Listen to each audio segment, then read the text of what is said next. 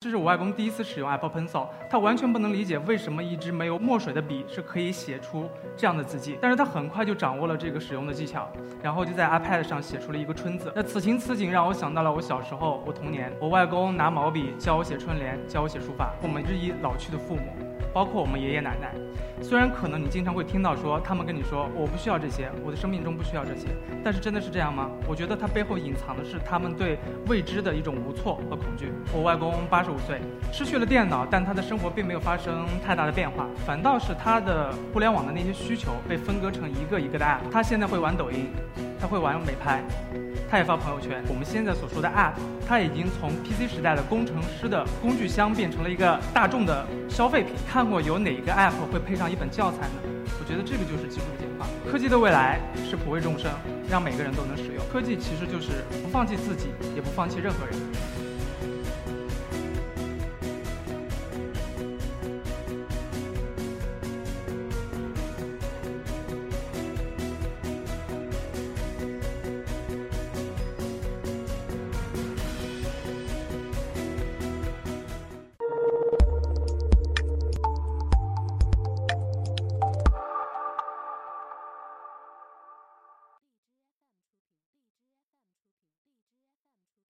所以说照片还是不能信啊！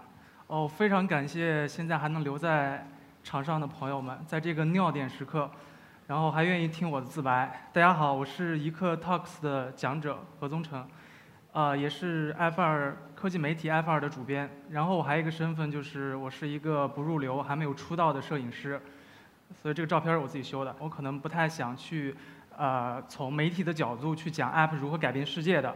啊，我想讲讲我身边的人，讲讲我的外公，讲讲我外公眼中的科技。那先介绍一下我自己，其实我自己是一个摄影师，喜欢贴膜。然后，其实我小时候最大的乐趣是什么呢？就是等大人都出门了，然后一个人在家里翻箱倒柜搞暴力拆解。小时候最大的荣耀就是啊，我可以在大人回来之前把这些设备都给组装好。因为这样一个特长，我在大学成了女生追捧的对象。他们只要买电脑、刷机。装系统、贴膜都会找到我，那我当时觉得这简直是人生的高光时刻啊！作为一个 nerd，作为一个作为一个直男，我当时觉得一个女生愿意把自己的硬盘交给你，是不是说愿意把自己的一生也交给你呢？我觉得科技行业的变化比女生的心变得还快。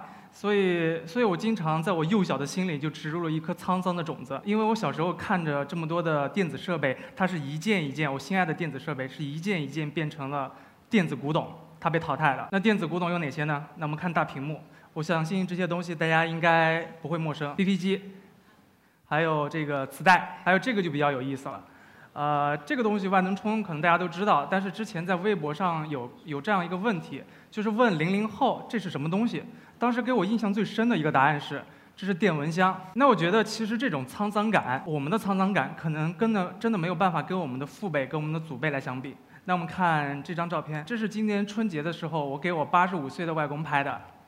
当时我正在使用 Apple Pencil，然后在 iPad Pro 上。画画，然后外公看到了就觉得非常有意思，然后就把 iPad Pro 递给他，然后把笔递给他。这是我外公第一次使用 Apple Pencil，他完全不能理解为什么一支没有墨水的笔是可以写出这样的字迹，但是他很快就掌握了这个使用的技巧，然后就在 iPad 上写出了一个春字。那此情此景让我想到了我小时候，我童年，我外公拿毛笔教我写春联，教我写书法，于是我就拿相机定格了这个瞬间。这就是我的外公。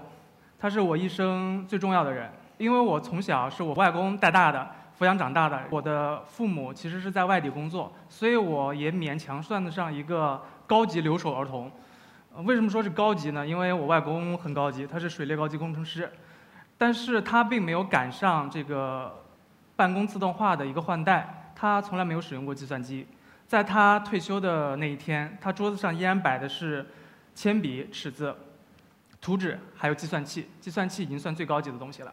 如果不是因为我上大学要出外地上大学这件事儿，可能我外公永远都不会使用电脑，因为他希望有一个工具让我可以随时跟他保持联系。那互联网就是最好的手段。所以在他七十五岁的时候，他开始跳出舒适圈，他去学习电脑。我当时花了一整个暑假去教我外公如何使用电脑，教他如何使用手写板去打字，教他使用如何使用电脑去跟我视频聊天，但是这个成本依然太高了。当时在我家的电脑旁边的那面墙上，贴满了密密麻麻的便签，那个便签都是我写的，一二三，每一步应该怎么样操作。但是即便如此，这个操作实在太繁琐了，所以每一年的寒暑假，我回到家第一件事是什么？第一件事就是给家里重装系统，因为不当的操作太多了，导致系统直接崩溃了。那其实，在我教我外公的过程中，其实我经常会表现得非常不耐烦。我不能理解为什么这么简单操作，他就是没法操作。但是后来我逐渐理解了这件事情，为什么呢？因为因为电脑的操作，它的操作逻辑，在我外公的认知中，他是没有办法把它和他传统认知的事物映射在一起的。他不能理解为什么要用鼠标，他也不能理解为什么有对话框，他不能理解那些错误代码背后的含义。所以有时候我在想。科技在给我们带来一部分便利的同时，是不是也在抛弃着一部分人？包括我们日益老去的父母，包括我们爷爷奶奶。虽然可能你经常会听到说，他们跟你说我不需要这些，我的生命中不需要这些，但是真的是这样吗？我觉得它背后隐藏的是他们对未知的一种无措和恐惧。大学毕业了，我给我外公买了一部 iPad Pro，我外公惊奇地发现，哎，眼前这个东西可比电脑的操作门槛低多了。首先，它可以捧在手上。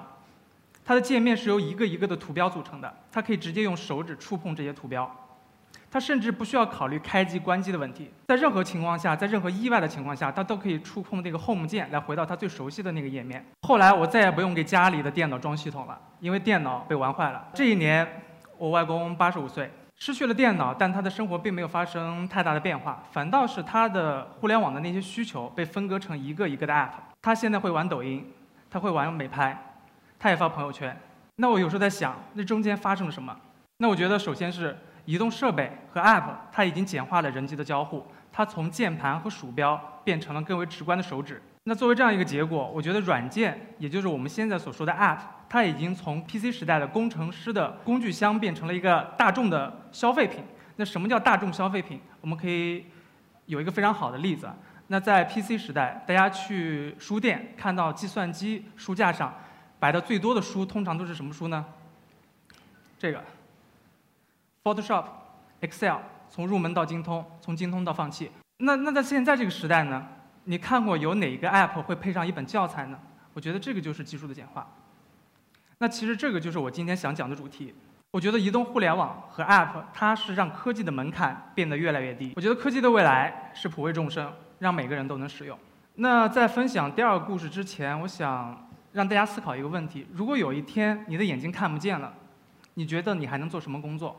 那我在接触了一个视障人士，就是视力障碍者，他给我的答案是按摩。这就是我们理解为什么有很多的盲人按摩。但是这位视障人士他现在的工作是什么呢？他是一位工程师。如果从按摩师变成工程师，我觉得这个就是依赖于技术的简化。啊，这位视障患者他告诉我，此前。他是不能一个人打车的，他一个人上车会非常没有安全感。他也不能自己下厨，他自己的外卖单子都是亲自去一家一家的店去攒起来的，所以他叫的外卖来来回回都是那几个菜，那几个店。但是现在不一样了，但是有了移动互联网，他现在可以让司机定点接送他，他可以用 App 做理财投资、做理财管理，他甚至学会了用 App 进行编程，改变了自己的一生。我觉得这是第一次。第一次，视障人士可以跟我们一样的生活了。那其实大家可能并不知道，嗯，在我接触他之前，我并不知道视障人士是可以像我们一样完整的使用一部智能手机的。